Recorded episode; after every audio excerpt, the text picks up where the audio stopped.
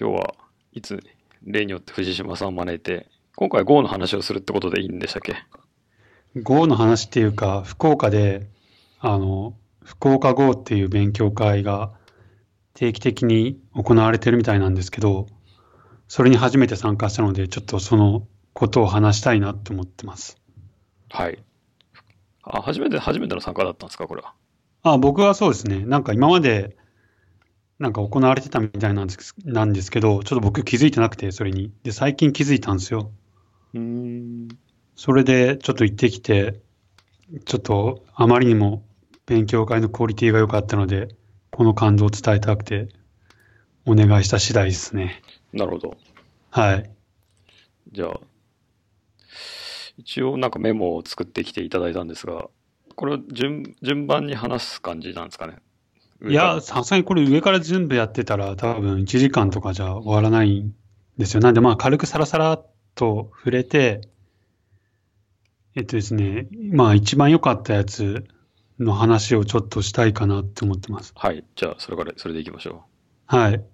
まあ、さらさらっと流すって感じなんですけど、なんか Go の勉強会、まずあの、福岡 Go がどんな勉強会でしたかっていう話なんですけど、う。はい。一応なんか Go のコミュニティの勉強会ってことにはなってるんですけど、話題は結構今回、いろいろ多岐にわたってるというか、えっと、プログラミング言語の話だけじゃなくて、アーキテクチャの話とか、えっと、なん、これは、ね、ML 系って言うんですかね。ML 系って機械学習的な話とかもあったりして、まあ、まあ普通に、まあ Go とか関係なく面白かったですねって感じですと。はい。はい。で、まあ、今回これペパボさんの会場で行われたんですけど、まあそういう関係もあって、ペパボさんのエンジニアの人がたくさん話をしてくれたって感じですね。ああ、はいなるほど。そうなんですよ。で、今回なんか特徴的だったのが、なんかメルカリのエンジニアさんも2人発表していて、で、まあ Go の界隈だとまあ、まあ日本の Go の界隈だとまあ超有名人みたいな2人で、まあてんてんさんって人と、えっと、ディートさん。多分ディートっていう発音で合ってると思うんですけど、うん。まあその2人ですね。はい。まあ、はい。はい。まあ、有名人ですよね。で、まあ、この二人も来て、まあ、そういうのもあって会場はまあ大盛況って感じ。ですね。はい。そうなんですよ。いつもなんかこのくらいの来てんのかなとは思うんですけど、まあ、多かったですね。会場も椅子座れないぐらいって感じだったですね。立ち見も出たって感じこのコンパスのページをあこん見る限りそなんか30人ぐらいのように40人に見えますけどえーと、あ、そうですね。発表者含めて40、40人ちょいってとこですかね。あ人数的にはそんなもんっていう感じですか？じゃないですかね。まあ多分実際はなんドタキャンとかもしかしたらあったかもしれないけど、まあでも40人ぐらいかな。うんまあでも椅子とか全部は埋まってったと思いますね。実際僕途中で立ち見になりましたし。うん、だからまあ参加者は結構多かったですね。うーんうん。なるほどはい。で、まあ、細かい内容とかは、福岡号とかで、ツイッター検索すればハッシュタグついてるんで、まあ、内容大体わかると思うんですけど、そうですね、これ、今回なんか一番面白かったな、というやつに触れる前にあれか、全体の流れ的には、最初が、えっと、モノクロメガネさんの、まあ、ペパボの人ですね。で金近似近傍探索エンジン3人を支える技術ってやつ。これまああんま Go 関係なかったんですけど、SIM を使って高速化したっていうところはなかなか、あれですよね、ピーキーな感じがして、熱い話ですよねっていうのは思いますね。これ SIM とか言ってわかります？湯川さん。僕はわからないですですよね。僕もわかんなかったんですよ。まあ、要はなんかまあめちゃめちゃ低レイヤーっていうか CPU の話みたいな感じなんで、うーんまあ正直僕はあまり話せることはあんまないんですけど、まあ Go から C 言、まあ SIM にの操作を行うところの実は C であって、それをまあ C のところをまあ Go から呼び出したっていうところはまあ特徴的なところ。あとは、これ分散処理してるらしいんですけど、そのノード間の通信を高速化してみたっていうので、ソケットマルチプレクサーを実装しましたって話ですね。なんかちょっと聞いたことあるのはし、もしかしたらその JSON をパースするのにその SIMD を使って高速化みたいな話をちょっと昔聞いたような気がするんですよね。ああ、なるほど。その SIMD と同じことなのかどうなのかは、でも多分同じな気もするな。多分同じじゃないですかね。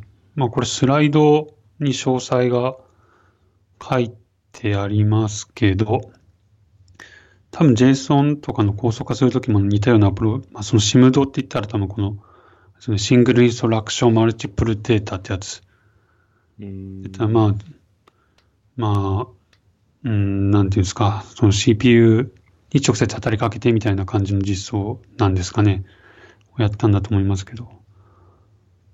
なるほど。ね。はい。で、まあ Go でもこのくらい低レイヤーのことできるぞみたいな感じ。でもまあ Go だから実装しやすくて楽でした。楽しかったですみたいな感じですね。で、次の、あ、はい、どはい、うぞ。はい、はい、どうぞ。はい、いいですか。で、次のやつが、まあ、コブラっていう、あの、Go だとまあ、わりかし有名な CLI のフレームワークツール、まあ、フレームワークの話か。フレームワークを使って、簡単に CLI が実装できますよっていうの話。これもペパボの一つね。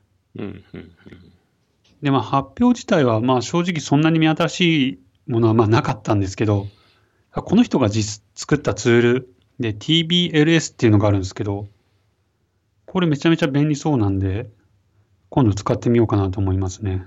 これはコマンドラインを作るためのツールみたいな感じなんですか、これ？そうですね、コマンドラインを作るためのフレームワークみたいな感じ。感じっていうかフレームワーク。なるほど。はい。なんか、まあ、す素直に標準ライブラリだけでコマンドラインツール作るのも全然簡単なんですけど、こいつがす便利なのは、あの、まあボイラープレートを自動生成してくれるんですよね。ああ、なるほど。はい。だから、まあそのあたりがかんいいですねっていうのと、あとサブコマンドも実装しやすいっていうのも、まあこのフレームワークのいいところですね。これ他にそういう Go だとフレームワークはないないんですか？いや、あります。結構あるんですよ。やっぱ、やっぱあるんですね。はい。あるんですけど、まあコブラが一番よく使われてる有名な、例えば Docker とか、Kubernetes っていうか Kube コントロールとかも多分そうだと思うんですけど、コブラを使って実装されてると思いますね。まあ実際これ書いてるんですけど、コブラの採用実績みたいなのが。だからまあ大体、まあ、ほぼデファクトみたいな、Ruby だと Rails みたいな感じで、まあ Go だとコブラ使うよねみたいな。まあそんな感じですね。立ち位置的には。コブラもその TBLS と、ココブラは TBLS の競合ってことなんですか？あ、やっちゃいます。TBLS っていうのが、えっと、コブラを使って実装されてるって感じ。ですかねはい。なるほど。はい。と思いますけど、待ってくださいね。これ多分、あ、そうですね。そうそう。TBLS はこのコブラを使って実装されてる。うん、で、TBLS 自体はそのテーブルの内容を担付して、あの、なんていうんですか、テーブル間のその ER 図みたいのを書き出してくれたりとか、あとはマークダウン形式でも吐き出してくれたりして、めっちゃ便利そうみたいな感じですね。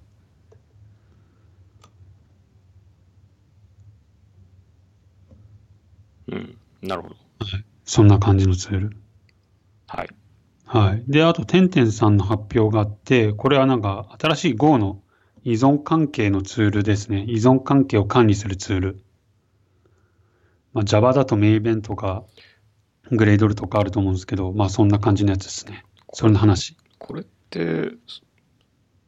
これ、Go ってもともとなんかあれですよね。普通に GoGet でなんか GitHub から取ってきてみたいなノリでしたよね。そうなんですよ。すごくこう素朴な感じですよね。で、それだとなんかバージョンとか、そもそも指定できたっけ？できできないです。できたもできましたっけあれ？できないんですよ。まあ、できない。できないっていうか、まあそうですね。普通にそのマスターブランチを取ってくるので、やっぱそうですよね。はい。そうです。そそれが嫌だからベンダーに、ろまあベンダーもあれですよね。要は本当にコピペしてくるだけですよね。依存、依存のソースを。コピペっていうかまあ単純にダウンロードしてくる感じですよね。ただまあ Go のベンダリングに関しては単純にそれだけじゃなくて、シングルリポジトリっていう多分その Go、Google Way みたいなところも反映されてると思うんですよ。うん要は依存関係を全部一つのリポジトリに入れ入れるっていうやり方。多分そのその言語を問わず多分そういう風なやり方をしているらしいんですよ、Google は。今はどうか知らないけど、まあかつてはそうだったとは聞いてる。なるほど。でもそのはいバージョン番号みたいなのってどっかで書くんですか？あ、で、その Go の場合ですか？はい。Go の場合は、えっ、と、そういう、えっ、と、なんだ、いわゆるそのセマンティックバージョニングみたいな、まあ、その、なんていうんですかね、ディペンデンシーマネジメントとしては、まあ、今まではサポートされてなかったんですよ。あ、やっぱそうですよね。はい。いや、まあ、サポートされてなかったっていうか、オフィシャル、標準機能としてはサポートされてなかったっていう意味ですね。ああ。はい。まあ、そんなこと言ったら Java だって明文とかグレードル標準化と言われると、まあ言語標準ではない気もしますけどね。ただ、あの、Java の場合は、まあ、言語標準ではないけど、コミュニティの標準としては、えっ、と、 Maven リポジトリとかに、あとはまあ、その要はそのセントラルリポジトリにパブリッシュして、で、パブリッシュするときにバージョン決め、打つじゃないですか。はい。バージョン決めて。で、各ツールはそのセントラルリポジトリを見て取りに行くみたいな感じだったと思うんですけど、はい。Go の場合は、ソースコードリポジトリを見に行くんですよね。要は GitHub ですよね。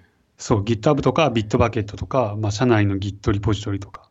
だからで、えっと、まあ、そういうものが、その、まあ、バージョニングを、んなんで、そのブランチとしてサポートはしてないと思うんですよ。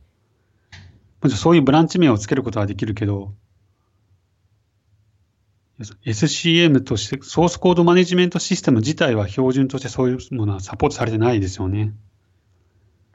サブバージョンだったり Git とか共通でそういうのはサポートされてないと思うんですけど、だからまあ今までの GoGet とかでシンプルにやると、マスターブランチとか、まあ、要はそのヘッドだけを取ってくるみたいな感じ。だからまあそれだとまあ湯川さんが言うようにバージョニングされなくて、ビルドがぶっ壊れるみたいなのがあるから、まあ今までコミュニティベースでいろんな努力があったんですけど、まあそれをようやく VGO というツールを導入することによって、まあ、オフィシャルサポートみたいな方向性になってきてる。まあ、なったって感じなんですよ。おーまあ、自然な流れな感じしますね。そうですね。で、まあ、ただ僕はこの V5 っていうのが、ちょっとどうなのかなっていう気はしていて、ほう。まあ、ちょっとここで V5 の細かい説明するとちょっと時間かかるんであれなんですけど、まあ、要はなんか今までやってたベンダリングとはまたちょっと違うんですよね、アプローチが。なんかどっちかっていうと、Java とかの名弁とかグレードルに近いやり方なのかなとは思うんですよ。うーん。要はさ依存関係の情報、まあ、メタデータみたいなのだけを自分の手元に置いといて、必要な時にダウンロードしてくるみたいなうん、感じ。まあ、いい、いいんじゃないですか？で、これが、えっと、えっとですね、バージョニング、普通だったら、あの、最新のバージョンを持ってくるみたいな感じじゃないですか。まあ、バージョン何も指定しなければ最新の最新の持ってくるって感じになると思いますけどね。そうですね。で、えっとですね、この V5 の花、V5 の場合は、えっとね、このてんてんさんのブログにも、あ、ブログっていうかスタイルにも書いてるんですけど、基本的には一番古いバージョンを選択するっていうアプローチなんですよね。だからライブラリがアップデートされても、例えば最新版を取ってくるっていうことはやらなくて、なるべく今まで動いてたものを使うみたいなアプローチ、まあ、保守的なアプローチになってるんですよね。うーん。そう。まあでもで、、そうな、はい。この手の場合って普通は何何かしらバージョン指定するのがベストプラクティスなんじゃないですかね。そうなんですよ。そこ、問題はそこなんですよね。じゃあバージョンでどうやって指定するのって話になるんですけど、まあそれはセマンティックバージョニングで記述するっていうことになってるんですよ。だバージョン1.0.1とか、そんなやつですよね。まあそでもそれ、はい。それでまあ書いてそのバージョンのが取れればまあ別にいいような気はしますけど、そういうものではない。今までそういうやり方はまあみんなしてないというかまあやってないライブラリもあるんですよね。そうなると、要は常にマスターだけを更新しし続けるみたいなライブラリ作者がいた場合、バージョンに、バージョンの指定ができなくなるんですよね。いや、今までのやり方だと、例えばそのハッシュタグじゃねえや、えっ、と、ハッシュタグじゃなくて、えっ、と、コミットのハッシュか。あれを指定してダウンロードとかしてたんですよ。はいはい。いいいいんじゃないですか？それ。今まではそうなんですよ。でも新しいのは、セマンティックバージョニングでの指定になるんですよ。それはハッシュからバージョン番号に変わっただけというものでもない。そうですね。だから、コミットのハッシュだと、要は勝手にツールが付与してくれるわけじゃないですか。はいはい。生成して。はいでも、このセマンティックバージョニングは作者が自分でやらないといけないんですよね。もう能動的に。まあそれはふ普通やるのではという気はしちゃいますけど。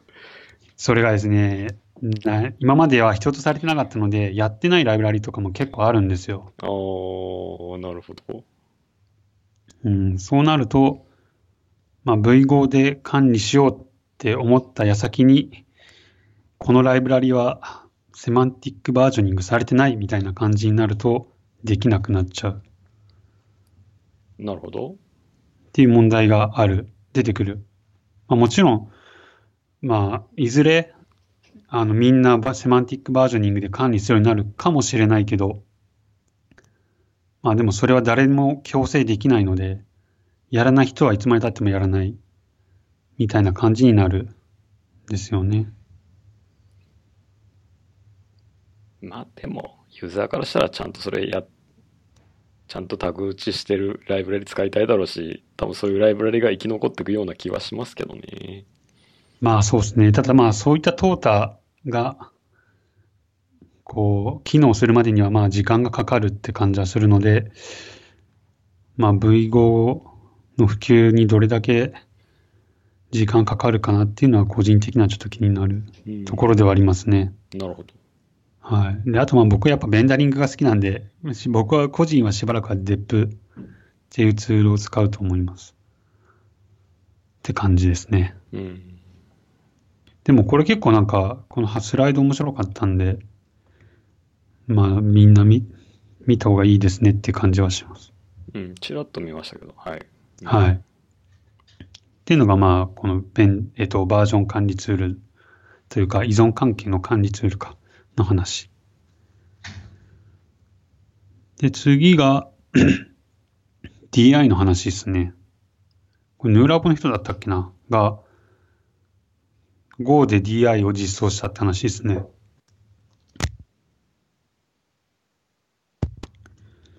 なんか、Google の Juice っていうライブラリがあるらしいんですけど、知ってます？知ってます。割とマジっすか？割と有名です。マジですか ?Java の界隈ではもう有名なんですね、やっぱり。まあもちろんスプリングの方が有名だと思いますけど、うん。スプリング使ってない人はまあ Juice 使ってるって感じなんですかね。うんと具体的な例で言うと、プレストはジュースを使ってますね。ああ、なるほどね。まあ、確かちょっと記憶定かじゃないんですけど、スプリングの方が多分最初にメジャーになったので、はい。で、Go はその後だった気がするんですよね。うで。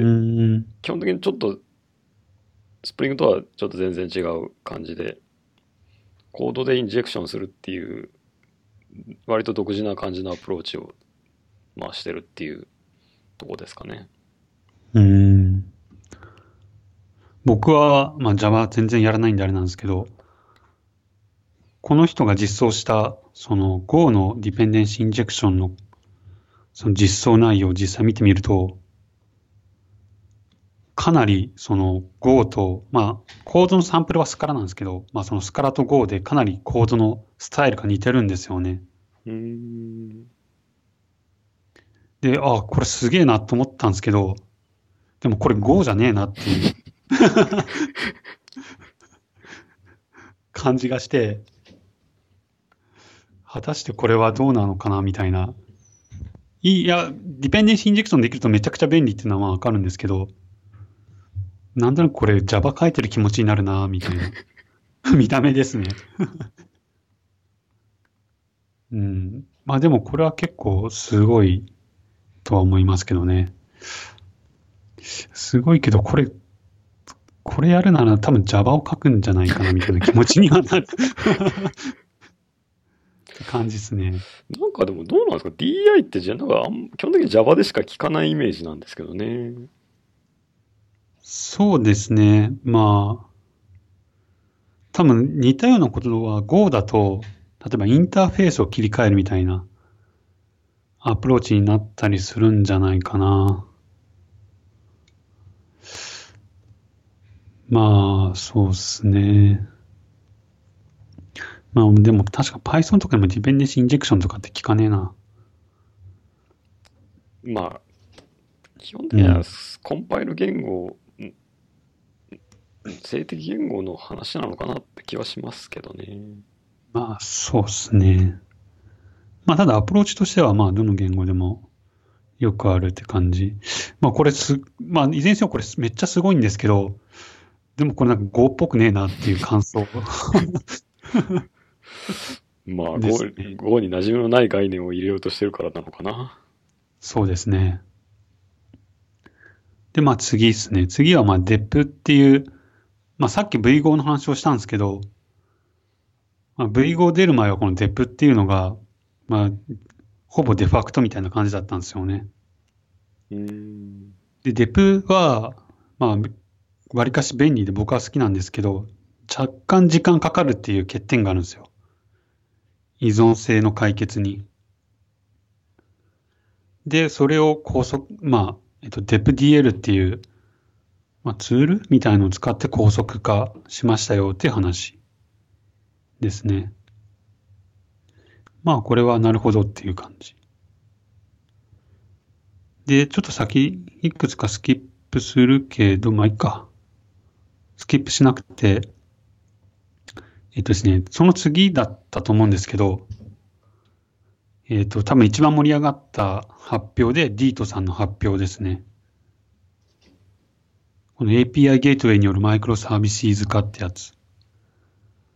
で、これが盛り上がった理由は、まあ単純に発表内容がすげえっていうのが理由なんですけど、ですげえっていう理由が、そのメルカリの、えーアーキテクチャの話をしたからっすね。うん、ああ、メルカリのアーキテクチャの話。メルカリの、そう、メルカリのっていう言い方正しいかわかんないけど、要は、えっと、メルカリの全リクエストをさばいている部分、さばいているマイクロサービスの話をしたから。ですね。で、これは多分だけど、えっと、7月3日にあるメルカリ .go の発表内容とほぼ一緒なんじゃないかなと思ってるんですよね。うーん。まあ、タで、イまあ多分、タイトルは同じですね。ですよね。で、多分これ Fukuoka.go でまあ先行上映みたいな感じがあって、まあこれが一番盛り上がったって感じですね。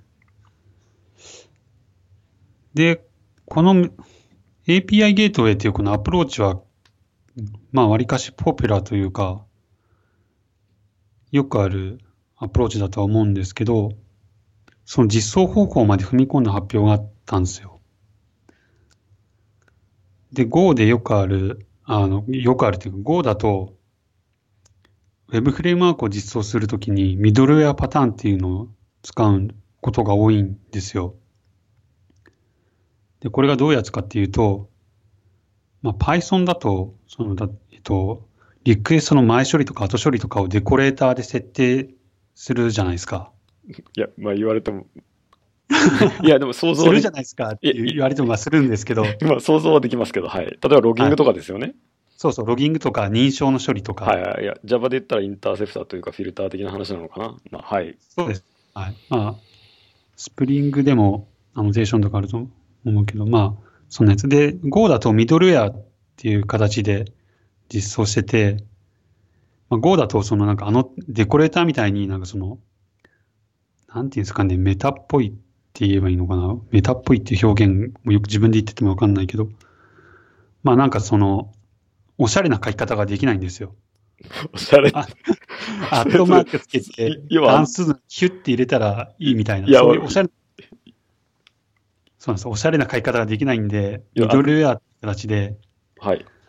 その関数を引数にして関数に渡すみたいな感じ？なんかアノテーションっぽいのでピッてやるんじゃなくてってことですよね。そうですね。だ関数をどんどん渡していくみたいな感じなんですよ。はい。うんっ。ていうのでやって、まあそんなおしゃれな感じで、おしゃれっていうか、あの、Go っぽい実装で、えー API ゲートで作っているっていうのが、まあ、あの説明されてて、まあ実際にはもうちょっとそのサンプルコードとか見せてくれながら説明してくれたんですよ。まあそういうのもあってすごく盛り上がったって感じ。ただこの、はい、マイクロサービスをするときのこの API ゲートウェイっていうアプローチなんですけど、僕はなんかこれ実際にどうなのかなみたいなところもあるんですよね。例えばこの、まあ僕もこれ実際質問したんですけど、マイクロサービスってモノリスを解決、モノリスなサービスをまあ、意味があるか単位でバラバラにして、一つずつこう独立させてマイクロサービスにしていくみたいなアプローチじゃないですか。うんで、API ゲートウェイは、そういったバラバラになった、えっ、と、API が必要とする共通処理をまあ担当するみたいな、まあ、もちろんそれだけではないんですけど、そういう、まあ、共通処理を担うゲートウェイ、API になるわけなんですけど、これが新しいモノリシックアプリケーションになるんじゃないかな、みたいな、想像するわけですよね。そうなると結局これってなんか新しいモノリスがでできていくんじゃないかなみたいな感じがして、で、それについて聞いたところ、まあ、このゲートウェイに関しては、なるべくビジネスロジックを入れないようにしてるっていう回答がありましたね。まあ、共通化するならそうなるでしょうねっていう気はしますけどね。そうですね。でも、この API ゲートウェイって、おそらくそのモバイルのクライアントからもリクエストが来ているはずなんですよ。要は、モバイルのリクエストを受け取って、後ろのバックエンドのマイクロサービス API に流してるみたいな感じだと思うんですけど、そうなった時に多分クライアント固有のロジックが入り込んでくるんじゃねえかなと思うんですよね。iOS 用の処理とか Android 用の処理とか。それは API ゲートウェイの後ろでやるって感じなんですよね、多分、想像するに。そうですね。多分ビジネスロジックは含まないと言ってるので、多分そうなのかなって気はしますけどね。まあ、そうなると、なのかなとは思うけど、実際どうなんだろうなっていう気はしてる。んですよね。っていうのはちょっと聞いてて思ったところ。で、僕はあんまりそのなんかマイクロサービスなものを作った経験がないから、まあ、結構想像で話してる部分も多いんだけど、一般的にこのあたりどうしてんのかなっていうのはちょっと気になりましたね。うん。いわゆるそのゲートウェイの部分にどのくらいの役割を持たせているのかなとか、あります。気にはなってましたね。あとこのゲートウェイを作ってる人っていうのも割とメルカリの特徴的な部分かなと思ったのが、なんかね、SRE がつとかセキュリティの人たちが作ってるみたいなことを言ってたと思うんですよね。だから普通のバックエンドっていうかサーバーサイドエンジニアが作って、だけが作ってるわけではないみたいなんですよ。まあ、インフラエンジニア、ビジネスロジック絡まないんだったらインフラエンジニアがやった方がいいってことなのかな。でも例えばそのロギングだったり、その共通処理の部分も、要はその SRE チームが責任を持ってその開発してるみたいな。っていうのは、なかなか珍しいんじゃないかなと思いますけどね。うーん。うん。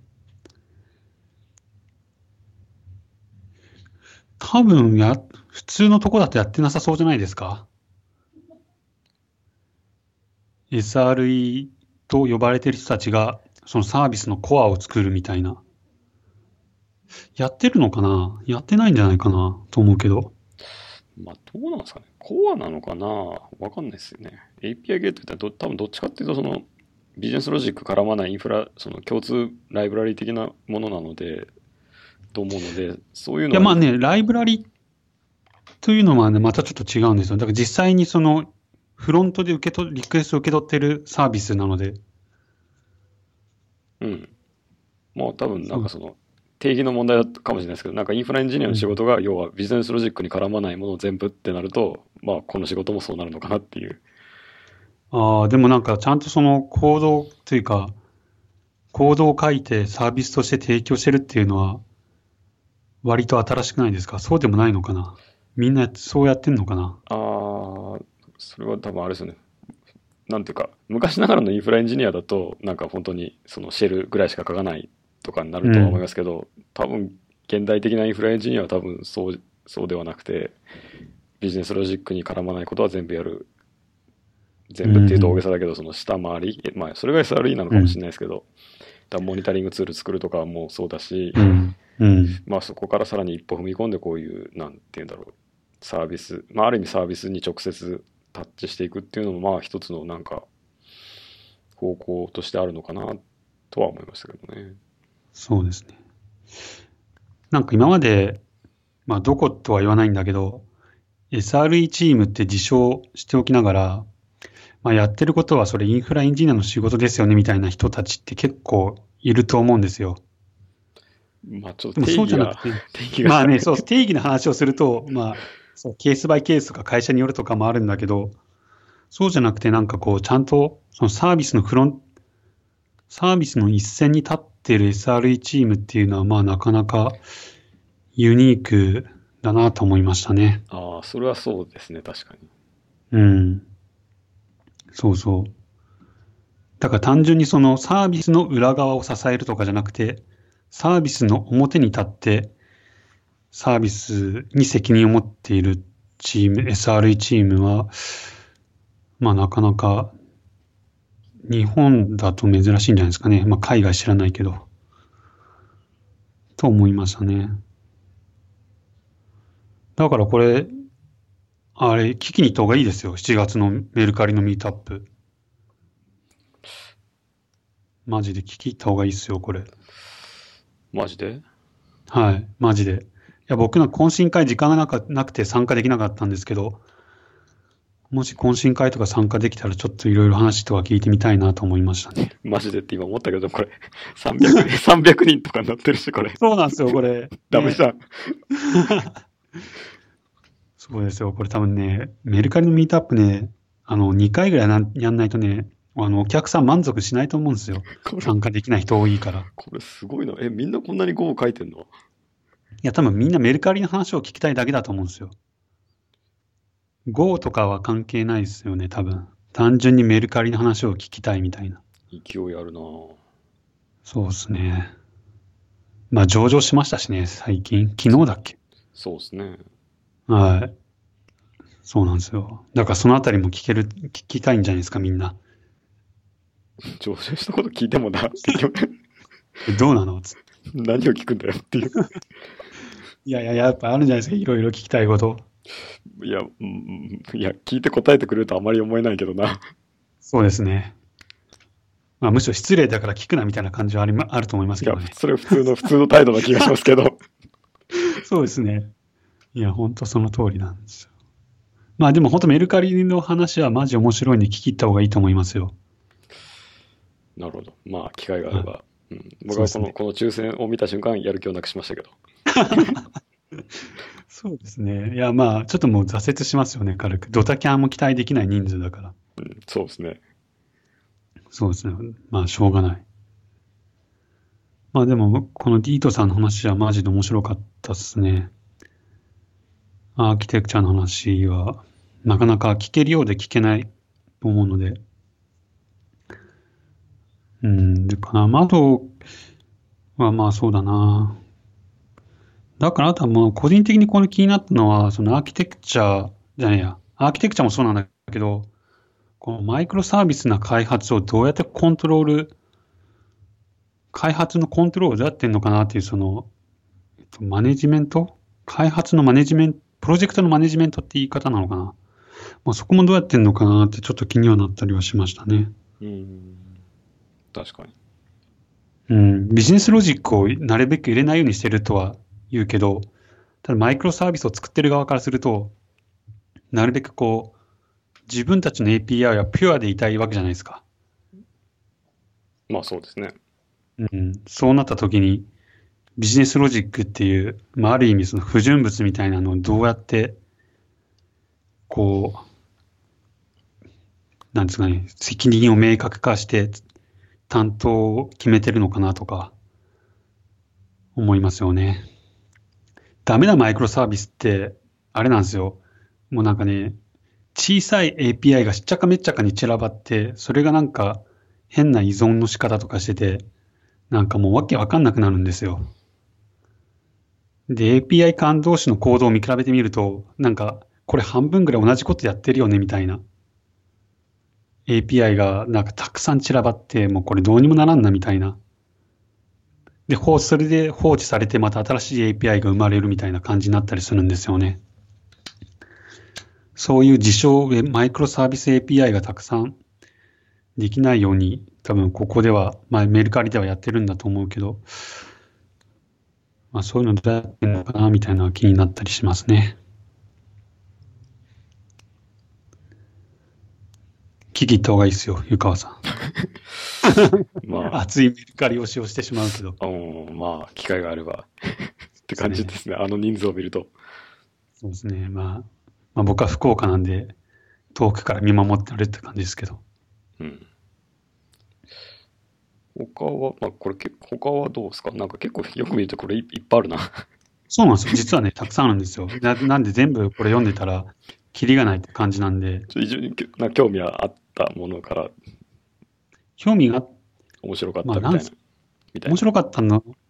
あとはね、まあ全部面白かったですよ。面白かったけど、まあ、なんか一個ずつ話してて本当時間がないんで言うと、なんかね、興味が出たというか、得るものが大きか多かったなっていうのは、えっとね、ペパボのもう一人の人が発表した、 HashiCorp の Vault っていうやつを使った話。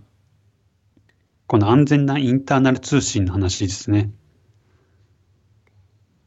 要はこの zero trusted networking の話なんですけど、知ってました？ゼロトラストネットワーキングって。わからないです。知らないですね。そうなんですよ。僕もね、これ初めて聞いた言葉なんですけど、どうやらマイクロサービスの世界では、いまあ、有名なフレーズらしくて、要はまあ、イインターナルな通信も、要はパブリックなネットワーク通信と同じように、ちゃんと暗号化して、信頼、通信の信頼性を高めていきましょうみたいな話なんですよ。うーん。うん。だから、そう、例えば、まあ、古い、古いってわけでもないけど、まあ、あるデータパイプラインなミドルウェアって、まあ、そのプレーンな通信しか提供しなかったりするわけじゃないですか。はい。まあ、それだと、ちょっともう、ここから先、マイクロサービスな世界だとやっていけないよね、みたいな問題提起から始まって、まあ、こういったものがて、そのハシコープのボールと、とか、この、まあ、ペパボの人が発表した、まあ、ペパボの小田さんって人ですね、 principal engineer だったと思うんですけど、が発表したような、その、アプローチが提案されてるって話ですね。で、 Kubernetes の中身もそうらしいんですよ。 Kubernetes の中身の通信もちゃんとあの zero trusted networking っっていう考え方に基づいて、要はその通信の信頼性を担保してるっていうことらしいですね。なんでまあ、ちょっと僕、これはなかなか勉強になったなって感じ。あともう一個面白かったというか、えー、最近はや、流行りな GRPC ですね。流行りなんですかそうそう、GRPC。そうなんですよ。GRPC ね、なんか流行ってるらしいんですよ、最近。へえ。うん。で、なんか僕も、いや、まあ、うちの会社でも結構プロトバフとか使ってたりはするじゃないですか。ああ、確かに。うん。で、まあ、そういうのもあって、まあ、そういうのもあってというか、まあ、プロトバフに、を使った、その GRPC みたいなのがなんか最近流行ってますね、みたいな話なんですけど、なんかね、まあ、実際この GRPC 流行ってますねっていうのを多分ここ1、2年ぐらい、まあ、ちょこちょこやってみた系の記事が出てるんですけど、うん。そこでよく言われてるのが、なんか JSON だと辛いですね、みたいな話があるんですよ。ほう。で、JSON の何が辛いですかっていうと、まあ、要は型がないまあね。かってあるじゃないですか。ななくはない。うん、どうなんだろう。うん、まあ。まあ、ない。うん、まあ、そうですね、と思うんですよ。うん。で、まあ、確かにそういう文脈で、まあ、プロトバフ使って、まあ、データを定義して、まあ、クライアントとサービス、あまあ、サーバー、まあ、あるいはそのサーバー間での通信をやりやすくしましょうっていうのはまあわかるんですよ。うん。ただね、この Go の文脈で JSON が辛いっていうのはね、なんかあんまりどうなのかなって気がするんですよね。ほっていうのが、まあ Go って一応型があるじゃないですか。う。はい。で、Go で JSON を扱うときって、まあ通常は構造体を定義するわけですよ、コードの中で。うん。で、構造体が定義されて、エンコード、デコードされるんですけど、そのあたりはもう普通に、あの、まあ当たり前なんですけど、標準ライブラリでサポートされてるので、そんなに辛いことはないはずなんですよね。うーん。うん、それに引き換えですね、このじ Go で、まあプロトバッファーとか、まあ Go に限らないんだけど、まあプロトバッファーを使うと、コードが自動生成されるとはいえですね、機械で、えっ、と、何ですか、その自分が書いてないコードがわって出てきて、で、それを自分のコードとして取り込まないといけないわけですよね。うん。うん。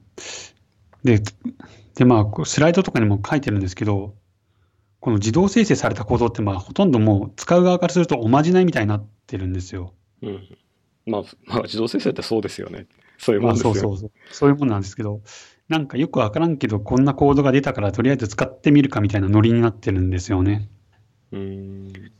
そうなった時に、果たして本当に、まあ、プロトバッファーを使うのがいいのかどうか、要はその型付きの言語で、プロトバッファーを、まあ、プロトバッファーを使う意味って何なんだろうな、みたいなのは、時々考えることではありますね。うーん。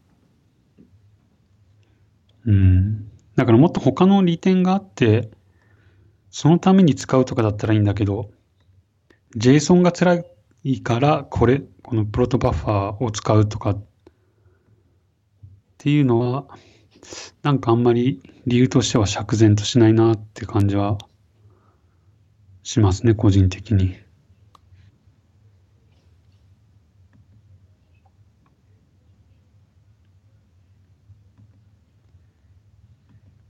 うん。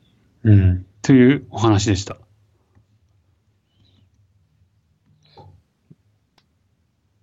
ざ、ざ、ざ、福岡号の話はそんな感じですかね？そうですね。なんか全体的には何かあります？全体的に？全体的な印象とか福岡号とか。ああ、全体的な印象ですか？なんかですね、雰囲気めっちゃアットホームなんですよ。会場の関係もあるんですけど、まあなんか40人ぐらいでまあいっぱいになるって話したじゃないですか。はい。多分そこから多分なんかわかると思うんですけど、会場はまあそんなにせ広くないんですよね。だから、なんていうかこう、アットホーム感がある。身内で発表してる感が出るんですよね。うん。だからそれはなんかすげえ雰囲気は良かったなとは思います。だから発表しやすい雰囲気だなとも思いますね。うん。そうですね。あと、うん、なんだろうな。全体的な雰囲気。あとね、最初からお酒が提供されるんですよ。だからもうみんな酔っ払ってるんですよね、大体。これちなみに食い物って出るんですか？食い物はね、これは出るんですよ。それは最初から？そう、最初から。あ、いいですね。今回はサンドイッチが提供されてて、サンドイッチと、あとなんかもう、いくつかその、フライドポテトみたいのもあったりとか。もういい、いいですね。はい、そうなんですよ。で、だから僕も、ね、お腹減ってたのもあって、めっちゃ食って飲んでたりしてたら、大体もう、は話半分ぐらいもう忘れてるんですよね。結構頑張って聞いてたはずなんですけど、もう忘れちゃって、だからもうこれツイッターとか見返して、あ、そういえばこんな話してたわ、みたいな感じで、まあメモをまとめたっていう感じ。いや、結構これ勉強会って平日だとまあうん大体夜7時からスタートじゃないですか。そうなんですよ。で、なんか、まあ、まあその時点でもう腹減ってますよねっていう。はい。で、なんかビールだけ提供されてもちょっと食い物ないとなって感じになるし、はい。で、なんかじゃあそうじゃなくて全部9時以降に懇親会ですとか言われると、うん、それまで腹減りすぎなんだけどな、みたいになっちゃうけど、最初からこう 提供されてるとなんかもう多分聞く側も喋る側も、なんか喋る側も多分リラックスしていいいいと思いますけどね、僕は。うん。いや、ほんとそうなんですよ。ほんとリラックスしてて、雰囲気がめっちゃ緩いんですよ。緩いんだけど、なんかみんな真面目に話をするし、は、あの、その、質問もするしで、まあ、控えめに言って最高の勉強会だと思いますよ。いやー、いいっす。そうそう。僕も最近その勉強会なんかも最初からビールとピザ出てくんねえかなっていう、こう、気持ちが。そうなんですよね。なんか後から出るっていうのがね。ちょっとそれまでまあもちろんそれはいいんですけどね。そう、お腹を持たないみたいな。そうそうそう。だからね、まあいいですね。あとまあ最近福岡って IT 企業が増えてきてるんですよ。うんうん。まあ、ここで熱い福岡推しをしておくとですね、まあ、この勉強会の発表にも登壇したんですけど、ピクシブの CTO さんもいらしてて、で、その人も発表されてましたし、あとそのまあメルカリも福岡にブランチ、まあ、すでにあるんですけど、エンジニアの開発拠点も作るみたいな話がありますよね。で、あと、スタートトゥデイの会社もあるし、ZOZO タウン。ですよね。だから福岡結構、イケイケな企業がお増えてきてるから、勉強会のクオリティも高くなってきてるなって感じはしますね。まあ僕初めてなんですけどね、福岡の勉強会、今回参加したの。あ、そうなんですか。あ、そうそう。あの、自社でやってるミートアップを除けばそうですあね。あ。そうそう。だからそう、だからペパボさんみたいにその、まあインフラガチの会社もあるし、まあ発表のレベルとか、普通に高いレベル高いですからね。よかったです。この福岡号の勉強会は楽しかっそれは良かったですね。た。はい。湯川さんもぜひ福岡に来てください。行く、行く何かがあれば。って感じではあるんですけど、はい。そう、機会があれば行きたいなとはもちろん思ってますよ。そうですね。ぜひお願いします。まあ、今後ですね、今僕、湯川さんのポッドキャストでまたこの勉強会の話をしようかなと思ってるんですよ。おなんか今まで勉強会に参加したみたいのをブログに書いてたりしてたんですけど、ブログに書くのめんどくさいじゃないですか。まあ確かに。はい。それよりか喋る方が楽なんで、今後はちょっと湯川さんのポッドキャストをこういっ。た形で、はい。全然カジュアルに使っていただいてカジュアルに、ちょっと使わせていただこうかなと思います。あ、全然問題ないですよ。はい。そうですね。多分次は、パイコン九州。あ来週ですね。あ来週？来週の土曜日か。はい。あ来週？30日。6月30日。あ、来週だ。はい。で、パイコン九州に僕、まあその、普通に話聞きに行くので、その話をしますっていうのと、で、7月に東京でミートアップやるじゃないですか。うちの会社。うちの会社っていうか、そその東京の方で。ど、どのミ、なんかミートアップも最近いろいろやってますからね。その、あの、コンテナの話ですね。あ、そんなのあるんだ。そうなんですよ。で、それも、その勉強、えっと、ミートアップでもまだディートさんが発表されるんですよ。メルカリのクーバネテスだかなんだかの話、ちょっとわかんない。うーん。と、あと豪華ゲストによる、えー、なんかいろんな発表がございますね。多分これも出てんじゃねえかな。あったあった。7月18日のミートアップ。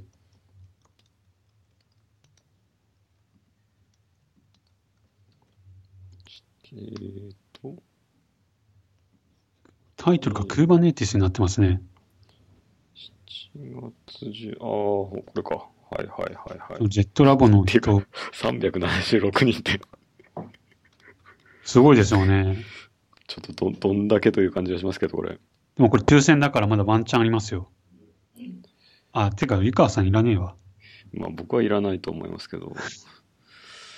はい。で、僕これ聞きに行くので、この話も、したいっすねね。これはクローバーの機械学習モジュール配信基盤。ほう。うん。僕、そうですね。クローバーチームの人。あクバネス使ったことないのでちょっとわからないんですけど。うーん。ああ、メルカリはスピネーカーの話か。ああ、そう書いてありますね。うん。へえ。で、Z ラボの人は Yahoo Japan での Kubernetes Other サービスの話。ほう。で、LINE はランチャー2.0の話ですね。ランチャーっていうのは何なんですか？ランチャーは何かっていうと、まあ、なんて言えばいいんだろう。コンテナ OS っていうのかな。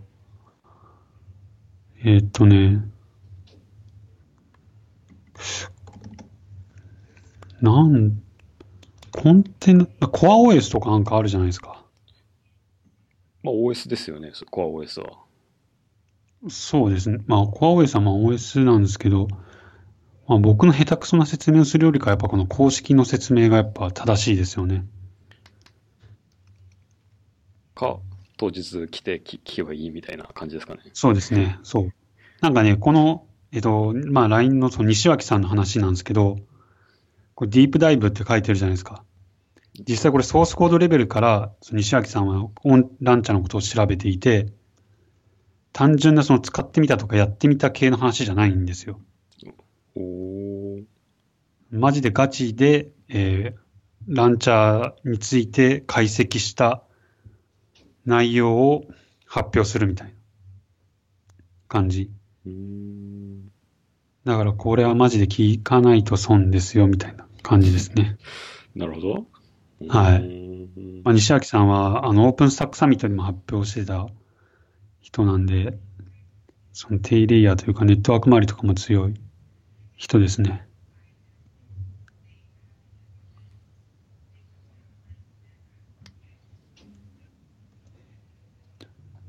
なるほど。っていうな感じです。はい。これについてもちょっと、ポッドキャストを使わせてもらえたらあいいなって感じですかね。はい。はいはい、全然、全然構わないですよ。はいはいはいはい。はい。よろしくお願いします。はい。じゃあ今日はこのとこっすかね。はい。もうちょうど1時間ぐらいで。ああ、そうですね。ちょうどいいんじゃないですか。ああ、だそうだ、ジェフ・ディーンの話しましょうって言ってたんだ、俺。え言ってましたっけ？はい。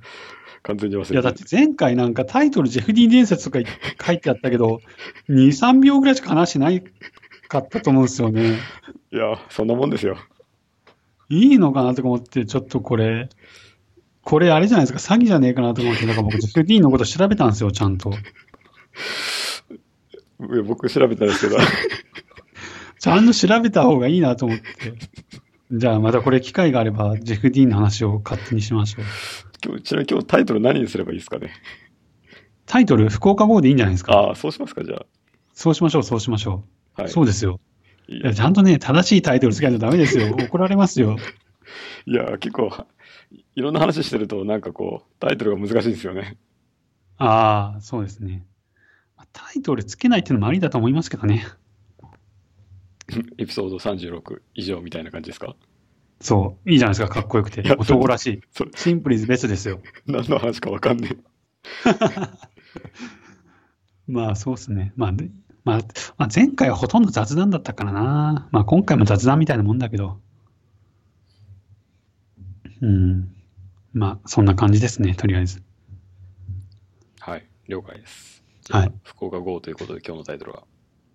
はい。よろしくお願いします。はい、よろしくお願いしありがとうございます。はい、ありがとうございました。はい。失礼します。はい、失礼します。